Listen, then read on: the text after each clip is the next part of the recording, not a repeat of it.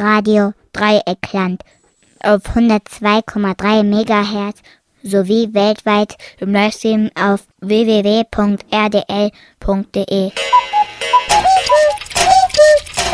Kuku, die Sendung gegen Zwangsbehandlung und für echte Alternativen zur Psychiatrie.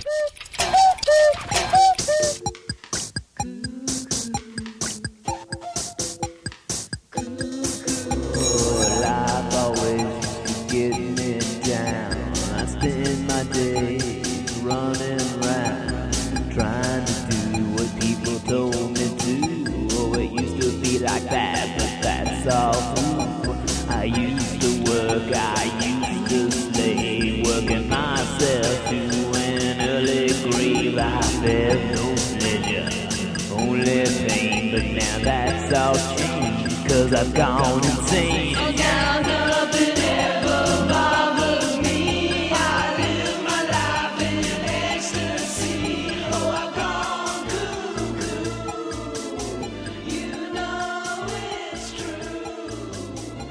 Herzlich willkommen zur Juni-Sendung von Kuku, die Sendung für den 26. Juni 2014 hier im Gruppenradio von Radio Dreieckland am Mikrofon Mirko. Kuku ist die Sendung für Psychiatriekritik und in der Regel zu hören am letzten Donnerstag im Monat, beziehungsweise am vierten und am letzten Donnerstag im Monat sollte der Monat mehr als vier Donnerstage haben. Ja, heute werden wir Christina vorstellen. Christina ist im Bundesverband Psychiatrie Erfahrene aktiv und möchte dort ein Beratungs- und Vernetzungsangebot vor allem für junge Psychiatrie-Erfahrene auf die Beine stellen, beziehungsweise möchte das nicht nur, sondern hat damit bereits angefangen. Mit Christina habe ich mich vor einer guten Woche telefonisch unterhalten und ja, im Laufe dieser Sendung mehr darüber.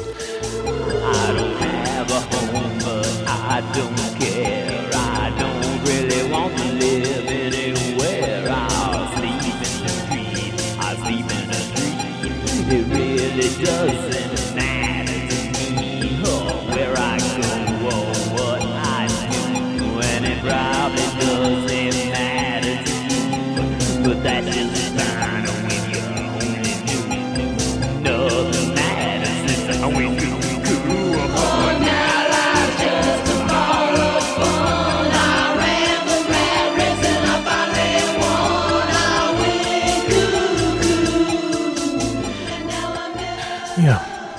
ein weiterer Beitrag in der Sendung wird sich noch mit der kommenden Behindert und Verrückt Feiern Pride Parade in Berlin beschäftigen. Die Behindert und Verrückt Feiern Pride Parade die soll am 12. Juli in Berlin stattfinden. Um 15 Uhr dort am Hermannplatz in Neukölln soll es losgehen. Ja, und ja, dazu dann gegen Ende der Sendung noch einige Takte. Und ja, hier nochmal ganz, ganz deutlich die Bitte, falls ihr euch für Alternativen in der Psychiatrie engagieren wollt, falls ihr euch an dieser Sendung beteiligen wollt oder dazu beitragen wollt, dass es diese Sendung in Zukunft noch gibt, dann werdet bitte aktiv, meldet euch, gebt Feedback, produziert vielleicht eigene Beiträge oder schreibt eure Sachen auf. Ähm, die aufmerksame Hörerin, der aufmerksame Hörer wird es gemerkt haben, dass die letzten Sendungen nicht alle so glücklich und inhaltsvoll waren. Ja, im Moment hängt das leider an äh, oder liegt das Ganze auf sehr wenigen Schultern. Und ähm, ja, wer Kontakt aufnehmen möchte, kann das tun über die E-Mail-Adresse zwischen den Welten@web.de oder über die Postadresse Kuku im Gruppenradio Radio Dreieckland, Adlerstraße 12 79098 Freiburg. Man kann telefonisch eine Nachricht hinterlassen, man kann auf diesen Anrufbeantworter auch einen kompletten Text, einen Erfahrungsbericht oder ähnliches für die Sendung aufsprechen. 0761 3848 380 0761 3848 380 oder eben Kontakt aufnehmen über die antipsychiatrische Anlaufstelle in Freiburg in der Glümerstraße 2, dienstags 16 Uhr, also dienstags ab 4 bis 18 Uhr, 18.30 Uhr im linken Zentrum. Ähm, kommt vorbei und ja.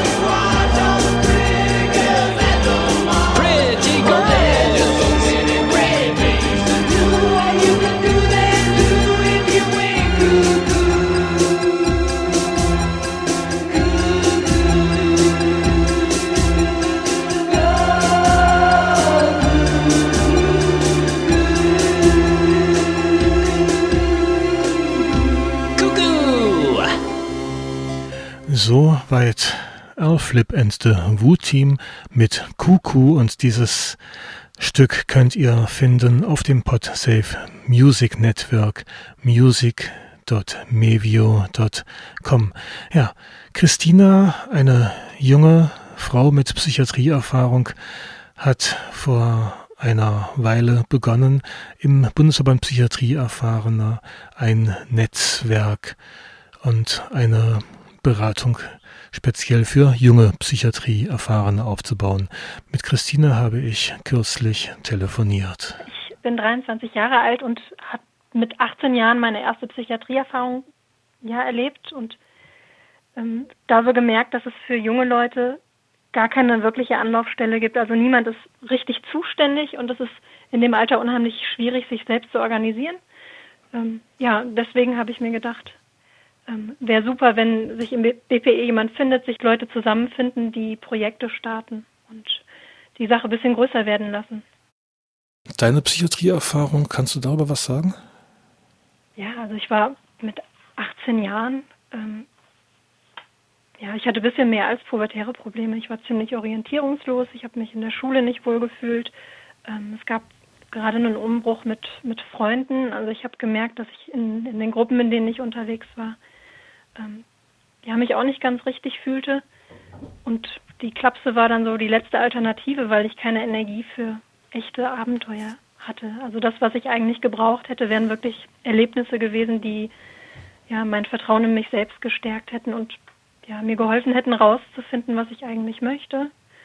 Ähm, so bin ich dann in der Psychiatrie gelandet und habe da durchmischte Erfahrungen gemacht, aber als als Fazit kann ich eigentlich sagen, dass es Zeitverschwendung war. Es war nicht gut. Aber du hast jetzt nicht eine Situation erlebt, dass du zwangsweise dorthin gebracht worden bist, sondern du hattest eigentlich die Hoffnung, dass du dort etwas für dein Leben findest. Ja, ich hatte einfach eine ganz andere Vorstellung ähm, von Psychiatrie. Mir war nicht so wirklich klar, dass es eine medizinische Einrichtung ist oder sein möchte, äh, je nachdem, wie man es sieht. Ähm, und ja, gleich am ersten Tag ist mir klar geworden, dass es eigentlich wirklich ein Krankenhaus ist oder sein soll. Ja, ich hatte da im Aufnahmegespräch mit dem Pfleger so eine Schlüsselsituation und zwar kam eine weinende Frau rein, äh, die dann gleich eine Tablette bekommen hat. Und ja, da habe ich schon gemerkt, dass irgendwas da nicht so ganz richtig sein kann. Zum Thema Zwang äh, kann ich sagen, dass ich am äh, zweiten Tag auf die geschlossene verlegt wurde, mit der Begründung, man könne mich nicht einschätzen. Ja, ich habe dann nachher auch in meinen Akten recherchiert und gesehen, dass irgendwie ständig die Diagnose geändert wurde. Also allein von dieser Klinik habe ich drei oder vier verschiedene Diagnosen bekommen. Ähm, und in der geschlossenen, die meisten, die dir zuhören, werden es vielleicht wissen, wenn man einmal drin ist, ist es schwierig, wieder rauszukommen. Ja. Mhm.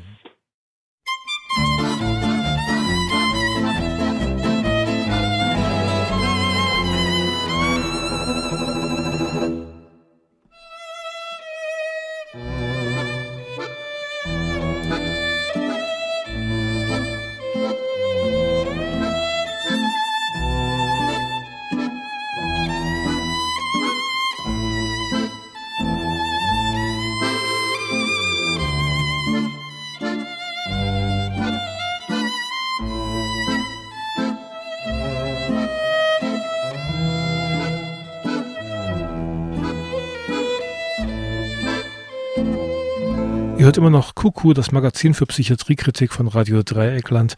Und das war jetzt der Anfang des Stückes Dark Eyes von einer Gruppe namens Blue Jar. Und auch dieses Stück findet ihr auf dem Podsafe Music Network. Weitere Ausschnitte aus dem Stück werden wir im Laufe der Sendung auch noch hören. Hier geht es weiter mit dem Gespräch mit Christina. Christina ist im Bundesverband Psychiatrie Erfahrene aktiv und möchte dort auch Angebote speziell für jüngere Psychiatrie-Erfahrene aufbauen. Was sind deine Motivationen, dass du jetzt im BPE aktiv bist? Mir ging es nach der Psychiatriezeit äh, ziemlich schlecht. Es war einfach eine totale Ohnmachtserfahrung, weil ich gemerkt habe, andere haben die Definitionsmacht über mich und können über meine Freiheit entscheiden. Und ich habe Gewalt gegen Mitpatienten erlebt, habe Menschen kennengelernt, die schon seit Jahren und Jahrzehnten in diesem System drin steckten und in dieser kraftlosen Zeit ähm, nach der Psychiatrie ist gleichzeitig so eine ziemliche Wut gereift. Also eins meiner Motive ist Mut, die mich antreibt, ähm, ja, den Zwang abschaffen zu wollen, und zwar so schnell wie möglich. Du bietest Beratung vor allem für junge Psychiatrieerfahrene an, wirst wahrscheinlich da auch mit vielen Geschichten konfrontiert. Kannst du mal so einen Überblick geben, mit was für Problemen, mit was für Geschichten, mit was für Erfahrungen sich die Leute an dich wenden? Also junge Leute ähm, wählen bevorzugt den E-Mail-Weg. Ja, das habe ich gemerkt, dass, dass viele junge Leute, ich weiß nicht, ob es ähm, Berührungsangst ist oder ob man das Gefühl hat, sich selbst damit zu stigmatisieren, wenn man am Telefon spricht, aber junge Leute melden sich eher über E-Mail und über Telefon erreichen mich hauptsächlich Eltern. Ähm, die Geschichten sind dann auch ähm, sehr ähnlich. Und zwar ein Motiv, das immer wieder auftaucht, ist, dass ganz viele Hoffnungen genommen werden. Ja, also die, die jungen Leute gelten dann nach dem, was sie erlebt haben, was dann ganz häufig als Psychose etikettiert wird, gelten sie als behindert und sollen ihre Hoffnungen aufgeben und, und es wird erwartet, dass das Leben ganz schwierig wird.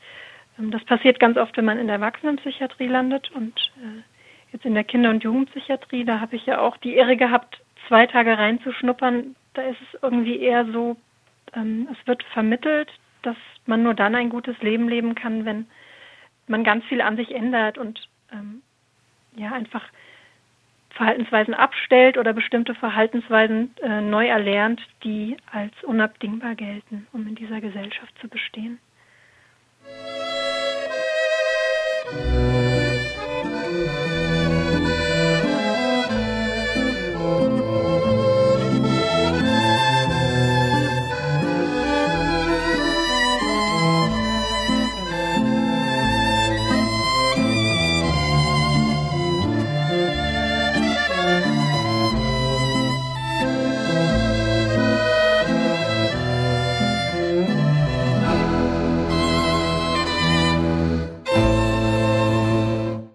Bräuchte es eigentlich statt Psychiatrie? Was bräuchte es statt Psychiatrie? Ich finde es schwierig, diese Frage für alle Menschen zu beantworten. Also ich lerne auch Menschen mhm. kennen, die das Gefühl haben, dass dieses Etikett ihnen irgendwie hilft und dass es ihnen auch hilft, wenn ähm, es jemanden gibt, der ihnen sagt, was sie jetzt machen sollen. Das kann ja eine ganz große Erleichterung sein, mhm. in der mhm. Klinik zu sein und, und Verantwortung abzugeben. Ähm, aber ich finde, es bräuchte, bräuchte einen Ort, in dem man erstmal erstmal Verantwortung abgeben könnte, aber an dem man ja dann auch, auch lernt, das zu übernehmen, und zwar ohne Zwang. In der Psychiatrie gibt es ja auch so eine Art Zwang zur Verantwortung. Also man hat dann irgendwie Verantwortung dafür, dass das Essen auf dem Tisch steht oder dafür, dass die Stationsblumen gegossen werden. Also für Kleinigkeiten und nicht für, für wichtigere Dinge. Und jetzt bei der Organisation Betroffener ja, wo man wirklich selbst was macht, ohne dass es jemanden gibt, der einem sagt, wo man langgehen soll. Ähm, ist es freiwillig, Verantwortung zu übernehmen und, und ja, ich merke auch, dass es unheimlich Motivation gibt. Mhm. Also einmal ist, ja, hat man den Austausch, um, um mit seiner eigenen Geschichte besser klarzukommen. Ja, und man kann Leuten Unterstützung oder Beratung geben, die ähm, vielleicht noch ziemlich fest im System hängen und ähm, nicht an die Informationen rankommen, die nötig wären, um, um aus diesem Sumpf wieder rauszukommen.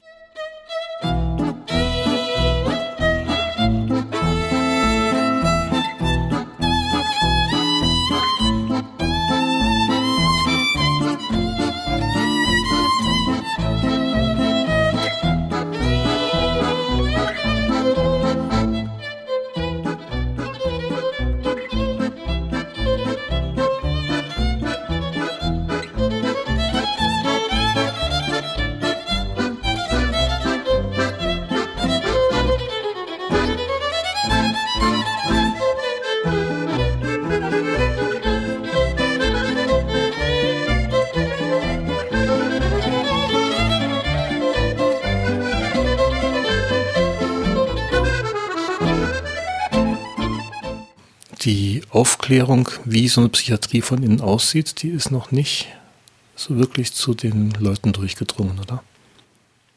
Ja, das sehe ich ganz genauso. Ähm, es war ja bei mir ähnlich. Also ich, ich habe einfach einen Ort erwartet, an dem äh, ich an mir selbst arbeiten kann. Das war das, womit ich gerechnet habe. Und ähm, ich glaube, meine Eltern waren auch froh, dass endlich jemand zuständig war oder sich zuständig fühlte. Aber sie waren in meinem Fall nicht, nicht ausschlaggebend dafür, dass ich dort gelandet bin. Mhm. Allerdings habe ich nachher in meiner Akte dann auch ähm, gesehen, dass mein Vater denen ganz verzweifelt irgendwelche Geschichten erzählt hat und in der Art und Weise, wie diese, diese sogenannte Ärztin darüber schreibt, wird auch sehr, sehr deutlich, was sie darüber dachte. Also äh, ich war, war damals mit 18 schon äh, Veganerin, heute wäre das vielleicht nicht mehr so auffällig, aber da hat sie dann Sachen geschrieben wie, ähm, ja, sie ist ex exzessive Veganerin, was schon sehr, sehr wertend ist. Und äh, ja, sie hat darüber geschrieben, wie ich in der Lahn schwimmen gehen wollte oder Fallschirm springen wollte ähm, oder mal ein Abenteuer erleben wollte, indem ich auf der Straße lebe oder nach Holland gehe. Mhm, also solche, solche jugendlichen Wünsche, die, äh, die dort nicht als jugendliche Wünsche, sondern als Krankheitssymptome gedeutet werden.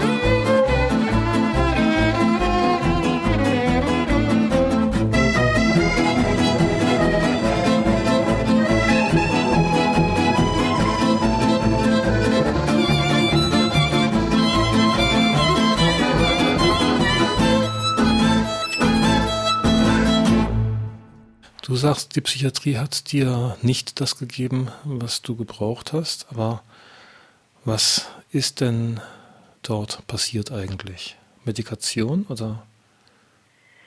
Ich habe von Anfang an gesagt, dass ich das alleine schaffen möchte.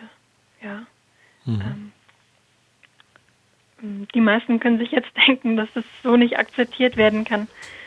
Ähm, also bei diesem ersten besagten Aufenthalt, in dem ich überraschenderweise auf der geschlossenen landete, ähm, ja, habe ich gleich am ersten Tag mit, im Gespräch mit den Mitpatienten erlebt, dass viele ja schon zum dritten Mal, vierten Mal, fünften Mal dort waren oder Leute, die äh, seit drei Monaten schon dort waren, Leute, die äh, eine Betreuung hatten. Für die, die es nicht wissen, das ist das, was früher Vormundschaft hieß. Ähm, es war eine Frau da, selbst Ärztin, die durch diesen Betreuer ihre Wohnung verloren hatte. Es waren Leute da so sediert, dass man, dass man kein richtiges Gespräch mit ihnen führen konnte. Ähm ja, also eine Situation, in der jeder eigentlich merkt, dass es nicht richtig sein kann, was da passieren kann. Ähm das war so dieser erste Eindruck auf der geschlossenen. Mir war, bevor ich dort landete, nicht klar, dass es solche Orte noch gibt in Deutschland. Ähm und was dann passiert ist, ich, ich habe gesagt, ich möchte hier nicht sein. Ja. Ich dachte eigentlich, dass es allen klar war, dass ich nur mitgegangen bin, weil mir angekündigt wurde, sonst einen Richter zu holen. Ähm, ich war ja eingesperrt, ich kannte ja meine Rechte nicht. Mhm. Ähm, und innerhalb dieser zwei Wochen, die ich da war, gab es zwei richterliche Anhörungen. Äh, und diese Anhörungen, die sind im Grunde ein schlechter Witz, ja. So der Richter, der bekommt vorher ja so ein ungefähr ein Seiten langes Schreiben über die Person, die zwangsuntergebracht werden soll. Dann stehen dann schon alle Sachen drin, die der Richter aus Sicht des Arztes wissen sollte. Wie zum Beispiel, dass die Person in der Lahn schwimmen möchte oder äh, Fallschirm springen möchte. Ja, solche Sachen können da auch drin stehen. Ähm, und in dieser Anhörung habe ich dann erlebt, wie mir zwei Ärzte und ein Richter gegenüber saßen und mich unheimlich unter Druck gesetzt haben. Und zwar gemeinschaftlich. Also es war nicht so, dass die Ärzte mich unter Druck gesetzt haben und der Richter beobachtet hat, ähm, sondern ich wurde von allen angegriffen. Also vom Richter auch Sachen gehört wie, ähm, das ist doch nicht normal. Wenn sie normal wären, dann würden sie so und so leben. Ähm, also nochmal zur Erinnerung, ich war damals 18 Jahre alt und er war der Überzeugung, dass man mit 18 schon einen Beruf und einen festen Partner und eine eigene Wohnung haben soll. Ähm, ja, solche Sachen. Und unter diesem Druck, der mir, gewacht, der mir gemacht wurde, bin ich dann eingeknickt. Ja. Ähm, in dem Antrag zur Unterbringung stand noch drin, ich sei nicht krankheits- und behandlungseinsichtig. Und als ich mich dann habe erpressen lassen, durfte ich ähm, ja so ein Blatt unterschreiben, unter dem dann stand, ich sei in der Lage, ähm, Art und Tragweite der Behandlung zu verstehen. Das ist ja eine Situation, die man oft hat. Ja. Also wenn man sagt, ich will das nicht, dann ist man uneinsichtig und schwer krank. Und wenn man dem Druck nachgibt, dann ist man plötzlich wieder vernünftig. Mhm. Also der Druck, der hat sich dann schon dahingehend äh, breit gemacht, dass du da Medikamente nehmen musstest. Keine Medikamente? Nein. Ähm, ich habe dann eine Freiwilligkeitserklärung unterschrieben, dass ich dort bleibe. Mhm. Ja. Im Grunde war ich die ganzen zwei Wochen unfreiwillig dort und das hat auch jeder gewusst. Aber ich habe eben diese Erklärung unterschrieben und Medikamente habe ich nicht genommen. Das ist dann meistens so abgelaufen, dass nach dem Essen äh, da die Pfleger rumgelaufen sind und die Pillen verteilt haben und ich habe gesagt, ich möchte nicht und dann hat man gesagt, okay, dann schreibe ich das in ihre Akte.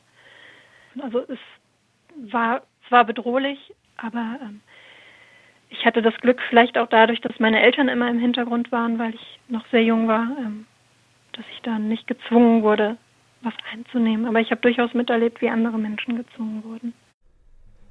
Little bottles in the cabinet, little bottles full of chemicals, little bottles from the doctor, little bottles for your head. There's a green pill and a pink pill and a blue pill and a yellow pill and they're all chemicals and they make you feel good. There's Zyprexa and there's Prozac and Ritalin and lithium and Xanax and Risperdal and the MAOIs. They're for depression and bipolar and anxiety and schizophrenia and for panic and smoking and PTSD. There's a green pill and a pink pill and a blue pill and a yellow pill and they're all made out of chemicals and they make you feel good. But the people who take them often get all sorts of funny side effects like twitching and weight gain and some things that are worse like loss of feelings and loss of passion, loss of focus and no erections, and addictions and heart disease, and sometimes suicide. There's a green pill and a pink pill and a blue pill and a yellow pill, and they're all made out of chemicals and they make you feel good. Yet the shrinks all recommend them with their thousand dollar consultations, but you should trust them because, after all, half the shrinks take them too. Numb the symptoms, ditch the therapy, support the pharmaceutical industry, deny the traumas that cause the misery, and pass them all on to your kids. There's a green pill and a pink pill and a blue pill and a yellow pill, and they're all made out of chemicals and they make you feel good.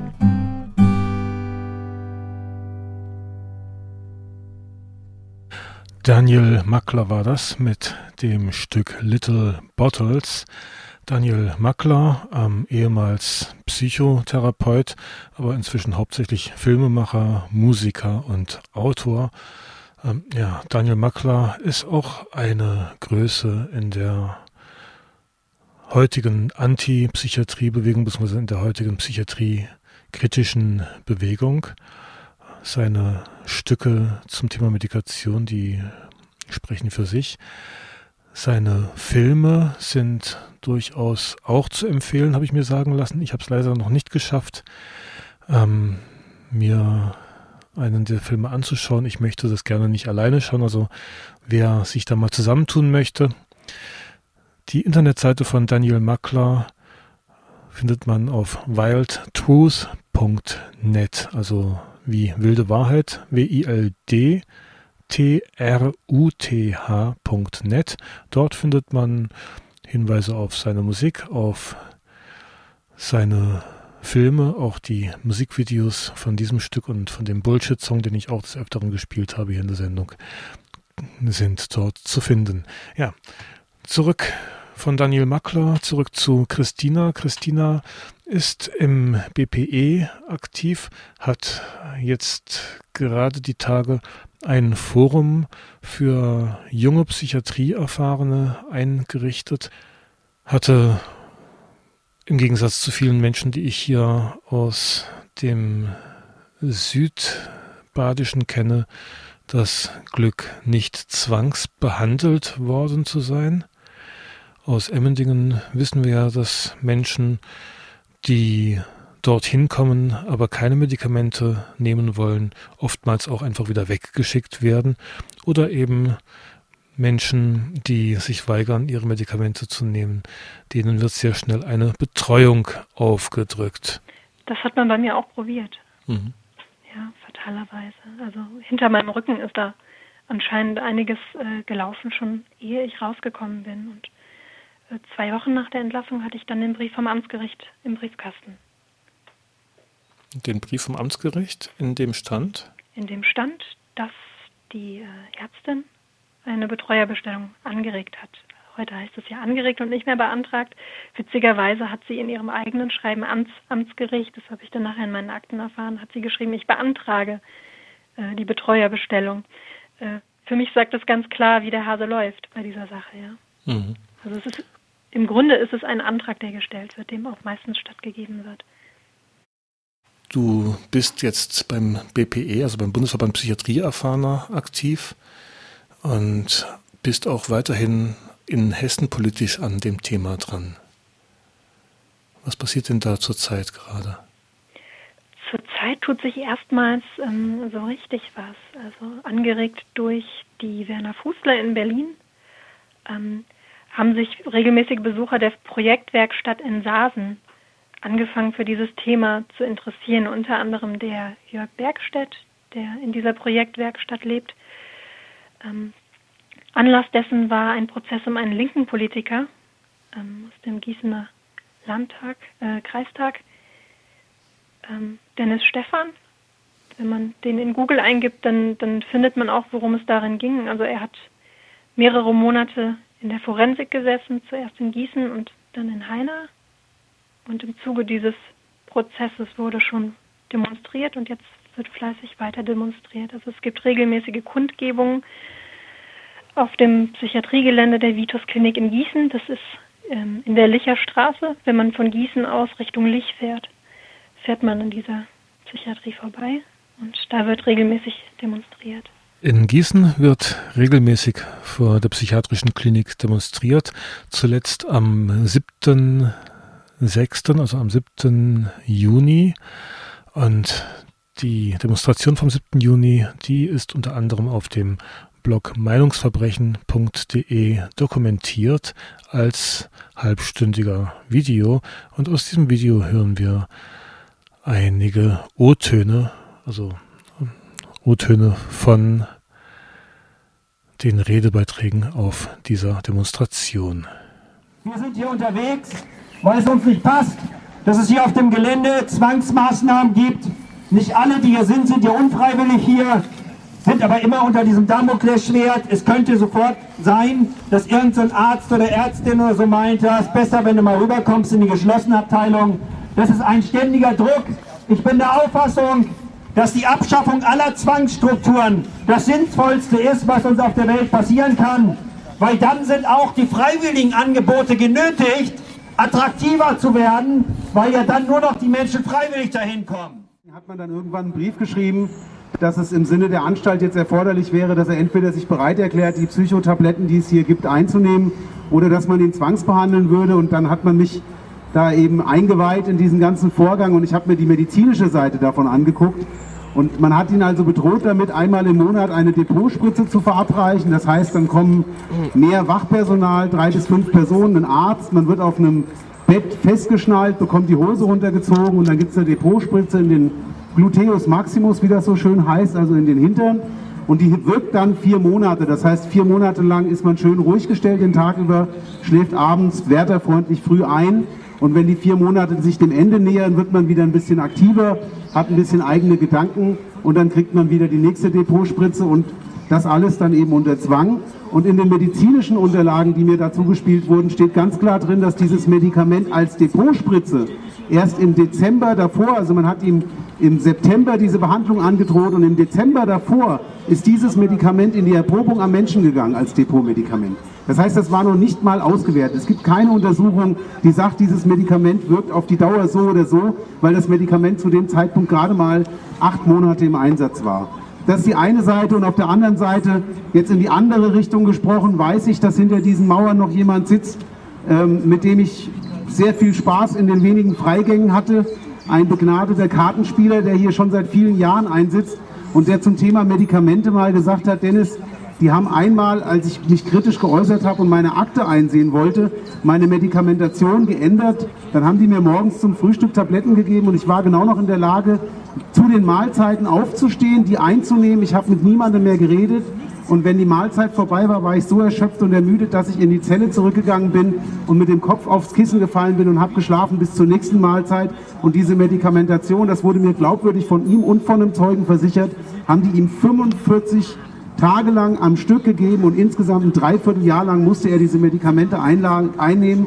Und er hat zu mir gesagt, Dennis, das war ein verlorenes Dreivierteljahr meines Lebens, weil ich vom Tag außer Essen und Schlafen nichts mehr mitgekriegt habe. Und das ist, die, das ist der Weg, wie hier in diesen Anstalten die Medikamente eingesetzt werden. Da geht es nicht darum, die Leute irgendwie zur Ruhe zu bringen, damit die sich wieder normal verhalten, sondern die werden medikamentiert, um besser in den Tagesablauf der Ärzte und Pfleger zu passen. Das heißt, es geht nicht darum, ob der Patient das Medikament verträgt, sondern es geht darum, dass das Medikament den Menschen dahin bringt, dann zu schlafen, wenn er laut den Wärtern schlafen soll.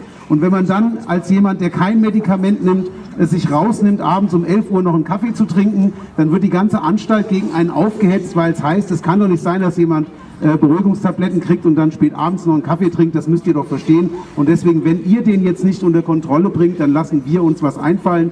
Und dieser Druck in diesen abgeschlossenen Räumen, der ist immens und der ist so nicht gedacht. Und der einzige Weg, wie man das beenden kann, ist, dass wir darüber informieren, dass die Menschen draußen wirklich wissen, so geht es in diesen Einrichtungen zu. Und wenn jemand sagt, es gibt da tolle Tabletten für die Art Verfassung, in der du gerade bist, dann sucht euch bitte alle anderen denkbaren Wege und nehmt diesen medikamentösen Weg zuletzt, weil die Nebenwirkungen sind, wie die andere Patientin eben schon Rouhani das vorhin schon gesagt hat, die sind enorm und man möchte sowas wirklich nicht erleben. Und deswegen, es gibt Alternativen sowohl zu dem System der Psychiatrie als auch zu diesen Medikamentationen. Und nicht jeder ist dauerhaft gefährlich, sondern es geht einfach darum, sein Leben in den Griff zu kriegen. Und das funktioniert nicht, wenn ich Medikamente kriege, wo weder mein Arzt noch mein Pfleger noch ich selbst abschätzen können, wie die auf mich oder auf andere Patienten wirken. Also auch da muss noch viel getan werden. Und das ist natürlich wirklich eine, ein der größten Interessen der Pharmaindustrie. Und da steht eine Milliarden-Businessmaschine dahinter. Und das ist wahrscheinlich der letzte Punkt, an dem wir es schaffen werden, darüber aufzuklären. Aber umso wichtiger ist es, dass wir das hier an der Stelle auch mal ansprechen. Leute, wir wissen sehr genau, mit was ihr medikamentiert werdet. Und wenn uns Anrufe erreichen, wo ganz klar drinsteht, ich bekomme so und so viel Milligramm von dem und dem Medikament, dann können wir nachschlagen, was die euch da drin verabreichen. Und auch das ist ein Grund, einfach mit uns Kontakt aufzunehmen. Es ist eine Nummer innerhalb dieser vier Wände verfügbar, mit der man uns erreichen kann. Und bitte bringt uns solche Geschichten zu Gehör. Ja, in diesem Sinne. Danke. Ja, soweit ein Hörbeispiel von der Demonstration, die am 7. Juni in der Vitos Klinik in Gießen stattfand. Eine gut halbstündige Dokumentation, also Video, Videodokumentation findet ihr auf dem Blog meinungsverbrechen.de. Ja, nochmal zurück zu Christina, die ein Forum für junge Psychiatrieerfahrene aufgemacht hat. Sie hat circa zwei Jahre lang immer wieder mit Psychiatern, Psychiatrie zu tun gehabt, ähm, hat auch jetzt uns gegenüber schon gesagt, das war Zeitverschwendung und beschäftigt sich seither auch kritisch mit dem Thema Psychiatrie. Wie viele Diagnosen hast du in der Zeit so versammeln können auf dich? Zehn? Zehn? Also ich kann es dir gar nicht genau sagen. Es sind zumindest so viele, dass ich für mich den Schluss ziehen kann, dass das keine Wissenschaft ist, die da praktiziert wird. Man kann einmal über das Diagnosesystem an sich streiten, finde ich. Ähm, ja, die meisten werden wissen, dass es nicht auf wissenschaftlichen Erkenntnissen beruht oder dass die Diagnosen nicht durch wissenschaftliche Erkenntnisse in dieses Manual aufgenommen werden, sondern durch Abstimmung. Also demokratisch ist es wenigstens. Ja, dann ist nur die Frage, ob sich äh, die Diagnostiker äh, an diese Leitlinien überhaupt halten. Ja, und da habe ich ja, erleben müssen, dass einige gerne sogenannte Privatdiagnosen stellen. Also da bastelt man sich dann irgendwas zusammen. Ich kann mal schauen, ob ich gerade was, ähm, was finde, was über mich geschrieben wurde. Ach ja, ein, ein ähm, Oberarzt hat festgestellt, dass ich ein, an einer Adoleszentenpsychose mit depressiver, histrionischer und bulimisch-anorektischer Komponente leide. Mhm. Ja, da hat jemand Fantasie. Mhm. Jetzt bin ich neugierig. Was gibt es denn sonst noch so für, ähm, für Wortspielchen? Ja, das war so sein hauptsächliches Wortspielchen. Ich habe mhm. aber auch, äh, auch schon andere, ähm, andere Schreiben von ihm gelesen, also über andere Menschen, die mhm. mir das gezeigt haben. Und er verwendet auch Begriffe völlig falsch. Also er, er verwechselt dann Begriffe wie Differentialdiagnose und Doppeldiagnose. Ähm, ja, es interessiert den Richter ja nicht. Mhm. Der muss sich ja darauf verlassen, dass der Arzt kompetent ist. Und dem reicht das, wenn dann da so ein paar Fremdwörter stehen, das hat dann schon seine Richtigkeit. Der Arzt wird wissen, was er sagt. Ja, die Schlüsselwörter sind ja sowieso ähm, krankheitsuneinsichtig und behandlungsuneinsichtig. Und noch dieses selbst- und fremdgefährlich, das wird dann eben immer einfach dazu geschrieben, wenn man die Einweisung gerade braucht. Mhm. Da ist es egal, ob jemand gefährlich ist oder nicht. Das ist äh, Blödsinn, dass die Menschen gefährlich sind, die eingewiesen werden. Hast du da selber auch eine Fremd- oder Selbstgefährdung bescheinigt bekommen?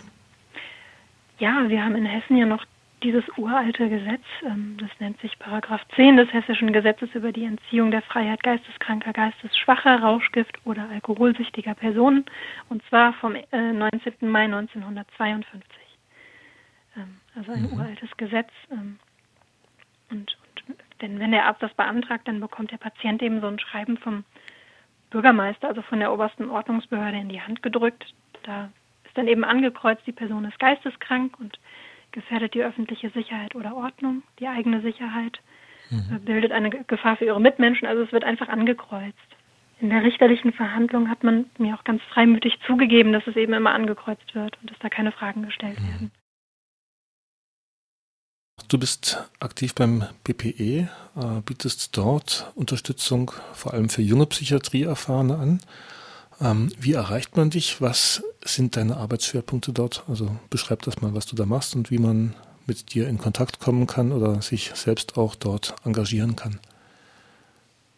Ja, also meine Schwerpunkte haben viel mit meinen eigenen Erfahrungen zu tun und damit, dass ich ähm, ja zu bestimmten äh, Sichtweisen, die ich damals hatte oder ähm, auch Verletzlichkeiten, die ich damals hatte, äh, etwas mehr ja, Abstand habe und ähm, weiß, dass man, dass man sich keine Hoffnung nehmen lassen sollte. Also meine Schwerpunkte sind einmal junge Psychiatrie erfahren und alles, was da so anfällt. Also ähm, wie schaffe ich es, meinen Schulabschluss nachzumachen? Ähm, wo finde ich eine Einrichtung, der ich vertrauen kann? Ähm, ja, kann ich eine Rehabilitation machen, eine medizinische oder eine berufliche? Solche Fragen ähm, würde ich gerne mit Leuten, die sich beraten lassen möchten, besprechen.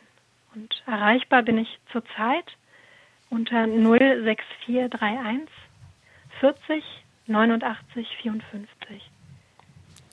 Und zwar also immer Mittwoch von 13 mhm. bis 16 Uhr. Also Entschuldigung, Mittwochs 13 bis 16 Uhr. Genau. 06431 40 89 54, also 06431 408954. Ganz genau. Mhm.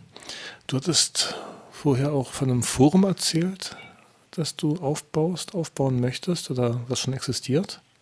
Ja, mir war es wichtig, nochmal eine Plattform ab, äh, aufzubauen, ähm, die keine so große Schwelle hat, wie, wie ein Anruf es wäre. Ähm, und wofür man auch kein Mitglied werden muss. Das ist vermutlich gerade für Minderjährige eher schwierig, äh, Mitglied in einem Verein zu werden. Ähm, und dieses Forum, das wird von jungen Leuten moderiert. Ich bin zurzeit Administratorin und ich habe noch eine Moderatorin, die 17 Jahre alt geworden ist. Und der Plan ist, dass dieses Forum in jungen Händen bleibt. Ähm, also ich möchte nicht die, diese Hierarchien reproduzieren, die man in, im Elternhaus hat, die man in der Psychiatrie hat.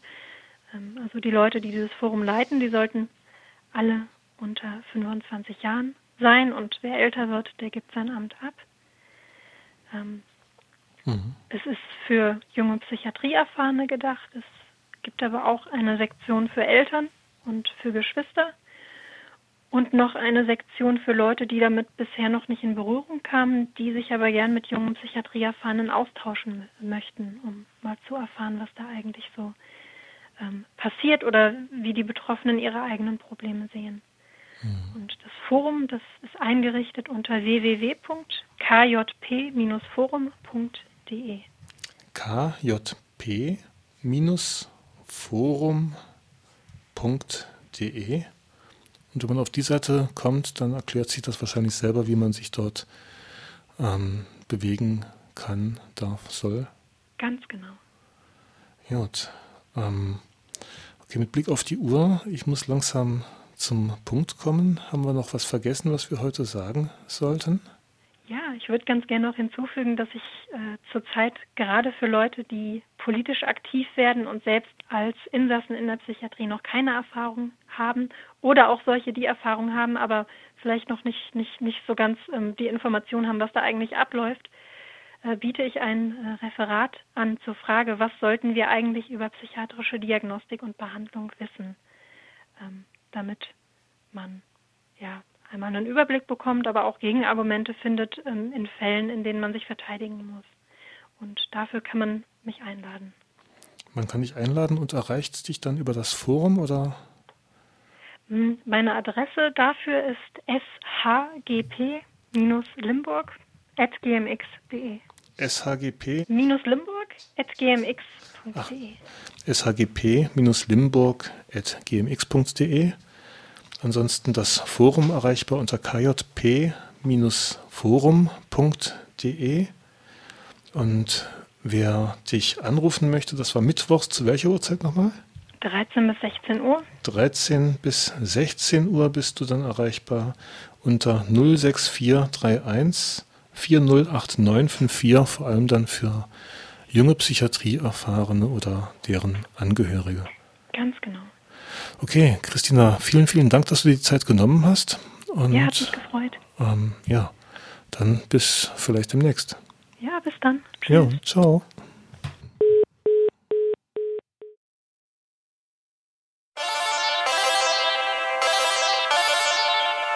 We were many. We're going to be more. Biz zaten hep vardık ve daha da çoğalacağız. Wir waren viele, wir werden mehr.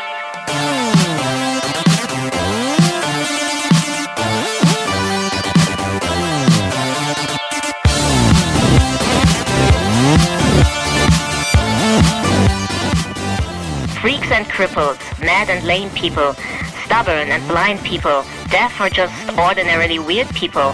Again, take to the streets, because the street is ours.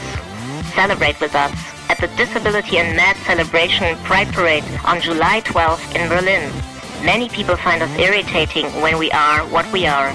Many people think our life is miserable, but that is, in the end, their problem, not ours. We're not going to wait until our bodies finally will be valued as desirable. We show our beauty. We will not going to wait until our behavior isn't seen as strange and disturbing anymore. We are here, and we are taking part in the way we are. We are doing the same things as everyone, just that some of us need support with that. So, dare to demand what you need. Show your passions, your desires, your lust. Kiss madness awake. Love crude legs and spasms desire crutches and catheters, roll limp, feel your way to Hermannplatz on July 12th 3 p.m. İnsanların çoğu engelli olmanın ya da davranış bozuklukları göstermenin kötü olduğunu, bunun normal olmadığını düşünüyor. Ama biz tam aksini düşünüyor ve diyoruz ki biz nasılsak öyleyiz ve bu şekilde de mutluyuz. Bu yüzden çok görkemli bir onur yürüyüşü düzenliyoruz. Davranış bozukluğu olanlar ve sakatlar, çılgınlar ve felçliler, inatçılar ve görme engelliler, sağırlar ve sonradan sakat kalanlar. Haydi katılın bize. Bizimle sokağa çıkın. Çünkü bu sokaklar hepimizin.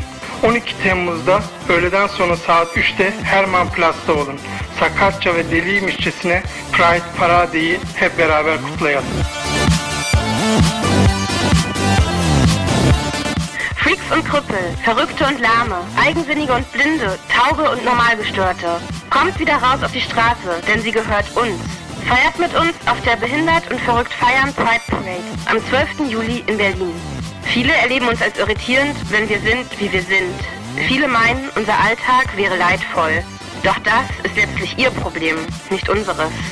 Wir warten nicht ab, dass unsere Körper endlich als begehrenswert bewertet werden. Wir zeigen unsere Schönheit.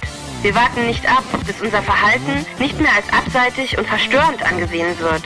Wir sind einfach da und bringen uns ein, so wie wir sind. Wir tun dieselben Dinge, die alle tun, nur dass einige von uns mehr Unterstützung brauchen. Deshalb traut euch zu fordern, was ihr braucht. Zeigt eure Sehnsüchte, euer Begehren, eure Freude, eure Lust. Küsst den Wahnsinn wach. Liebt Krummbeine und Spasmen, begehrt Krücken und Katheter. Rollt, humpelt, tastet euch vor. Zum Hermannplatz am 12. Juli um 15 Uhr.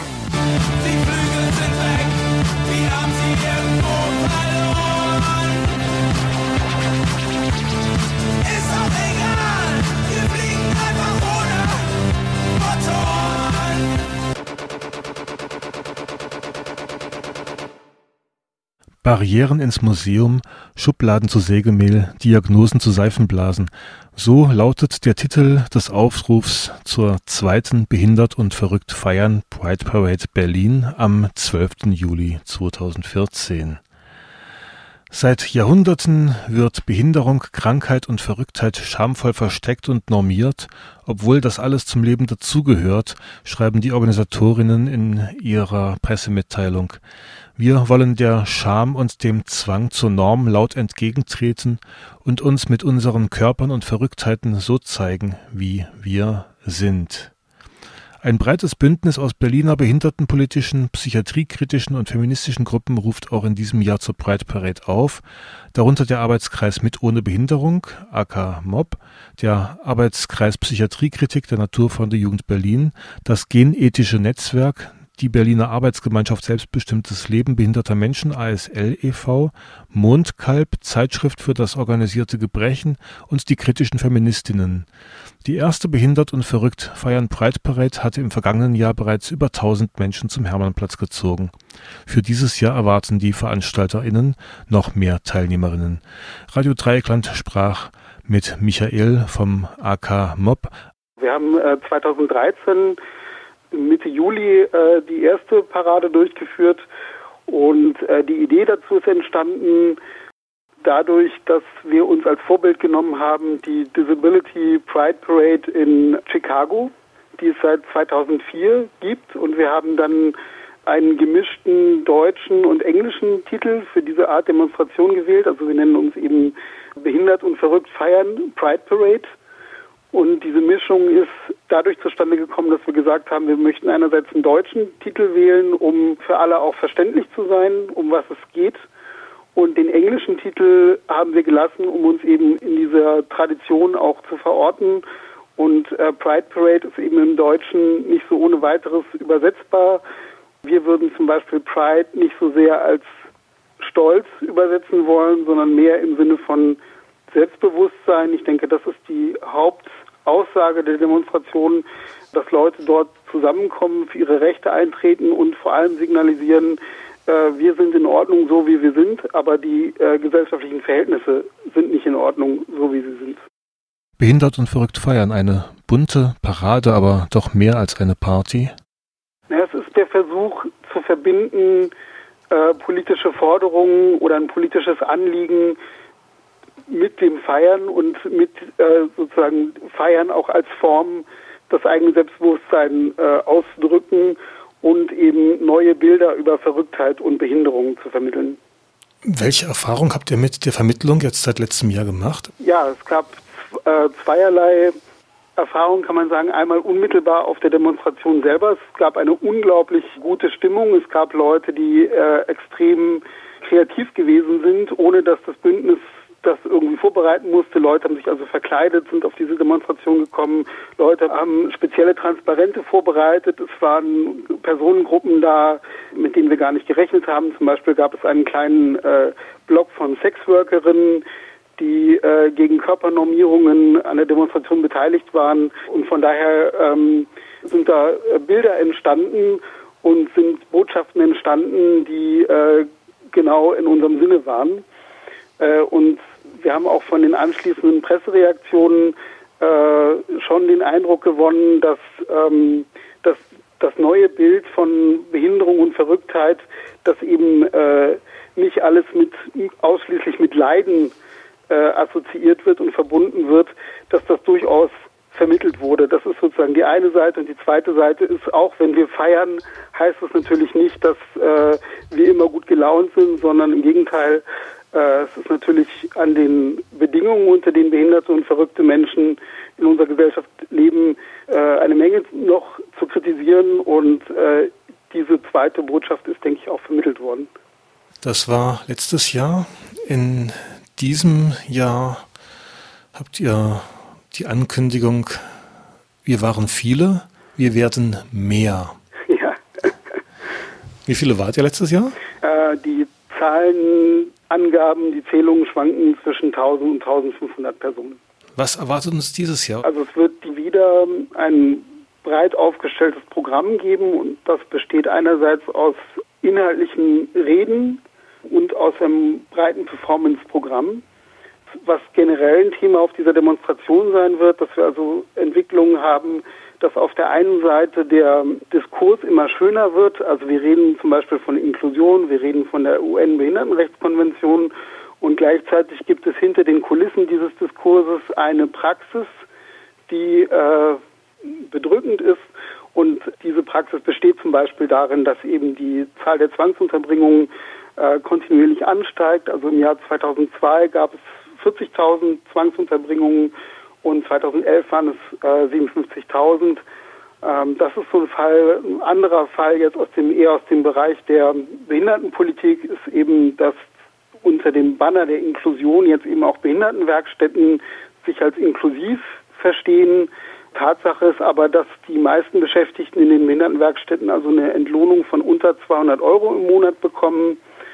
Und äh, das hat natürlich mit Inklusion äh, nichts zu tun und äh, ist eben auch Ausdruck dieses Auseinandertretens von Diskurs. Alle reden von Inklusion und reeller äh, Praxis, ausgrenzender Praxis. Also die ausgrenzende Praxis ist wohl auch der Schwerpunkt, auf den geschaut wird. Ihr wollt auf alle Fälle mit einer bunten und lustvollen Parade den Finger in ganz real existierende Wunden legen. Kann ich das so auf jeden sagen? Fall. Auf jeden Fall. Also, dass wir feiern, heißt nicht, dass wir alles durch die rosa Brille sehen, sondern äh, wir wollen tatsächlich also dies, äh, äh, unsere Wut zum Ausdruck bringen, aber äh, das heißt nicht, dass wir deswegen Trauer tragen müssen hm. oder selber äh, ausschließlich traurig sein müssen.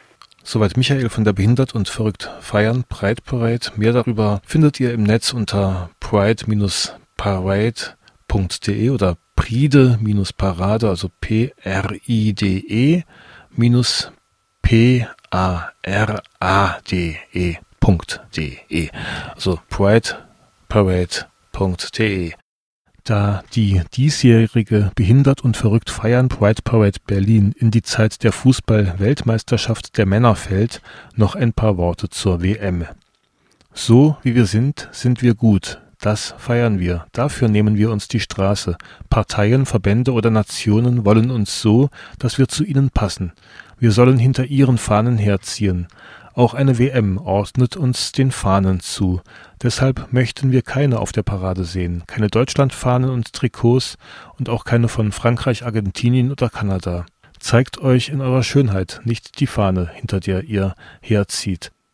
Weiterer Aufruf ist mir über E-Mail zugesandt worden. Liebe verrückte, depressive, gestörte, Stimmenhörende, traumatisierte und Wahnsinnige, auf der Suche nach Textfragmenten, die wir auf der Parade streuen können, bitten wir euch um Hilfe.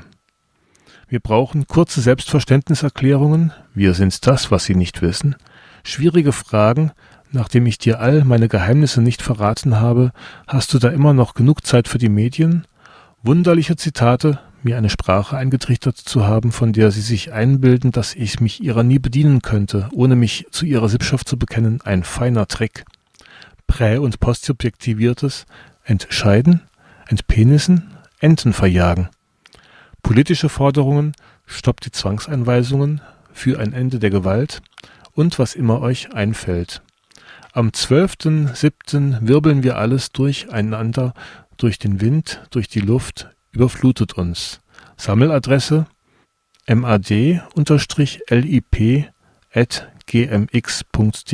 also mad-lib. Und nochmal zum Mitschreiben, die E-Mail-Adresse, unter der diese Sachen gesammelt werden können, mad-lip at gmx.de.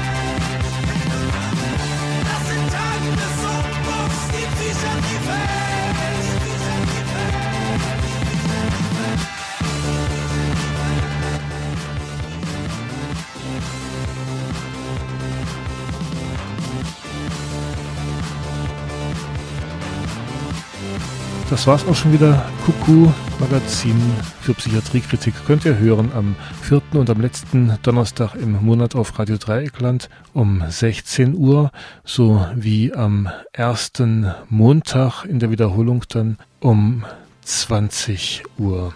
Kontakt über E-Mail zwischen den Welten at web.de oder eben dann übers Radio an QQ im Gruppenradio. Am Mikro war der Mirko. Herzlichen Dank und bis demnächst. QQ, die Sendung gegen Zwangsbehandlung und für echte Alternativen zur Psychiatrie.